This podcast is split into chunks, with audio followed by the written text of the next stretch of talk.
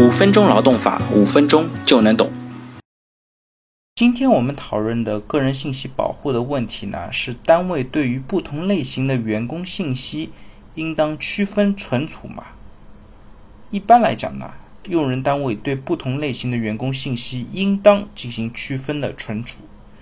那第一步呢，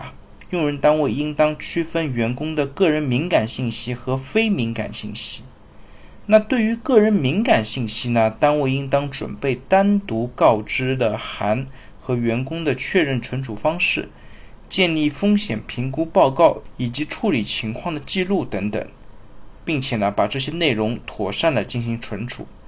这些确认信息呢，可以一并设计在之前提到的入职信息表或者是岗位的申请文档之中。那第二步呢，是针对像一些生物识别的信息，像前面提到过的，像人脸信息啊，或者是一些指纹的信息。用人单位呢，如果没有特殊的例外情况的，不应当单独的来储存原始的个人生物识别信息。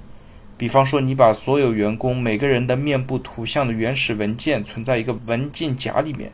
这个行为呢，其实不是特别合适。一般呢，建议你就把他们的相关信息保留在识别设备的终端，以作为身份的确认。